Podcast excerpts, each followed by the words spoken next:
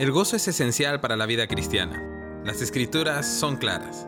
El pueblo de Dios debe estar caracterizado por el gozo con el que vive. Nuestro Padre Celestial no es indiferente hacia nuestra felicidad. El gozo no es un adorno más en el cuadro de la vida cristiana.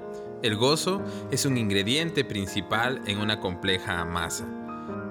No es que solo haya gozo en nuestras vidas, sino que es en nuestras pérdidas más dolorosas y en nuestros sufrimientos cuando descubrimos cuán importante es vivir en el gozo cristiano.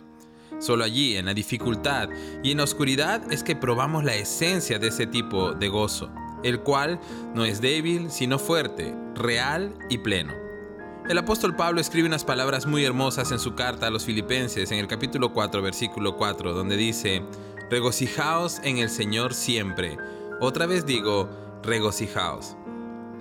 Siempre que leo estas palabras, trato de imaginarme dónde y cómo estaba escribiendo esto el apóstol y recuerdo que estaba en una celda de una prisión, maltratado por los guardias de aquel lugar, quizás cansado por las cargas de los trabajos forzados a los que estaba sometido, extrañando a sus hermanos, a sus hijos espirituales y demás personas cercanas a los cuales consideraba su familia.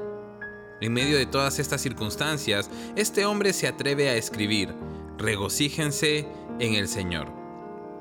Pero, ¿cuál es el secreto de este hombre para hallar gozo en medio de todas sus dificultades?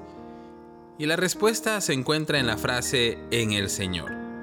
El apóstol Pablo había entendido que todo en este mundo podría parecer horrible, las injusticias, los maltratos y demás cosas, pero su gozo no dependía de lo que sucediera en este mundo, sino que su gozo dependía de conocer a Cristo y servirle en su obra.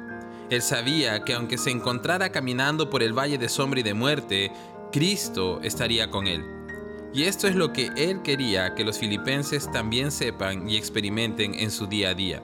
No era un hombre que negaba el dolor o el sufrimiento, pero era un hombre que sabía en quién confiar en medio de su dolor y sufrimiento. Así es que, con las mismas palabras del apóstol Pablo, hoy quiero animarte a que puedas gozarte en el Señor, en medio de las dificultades y problemas que puedas estar viviendo.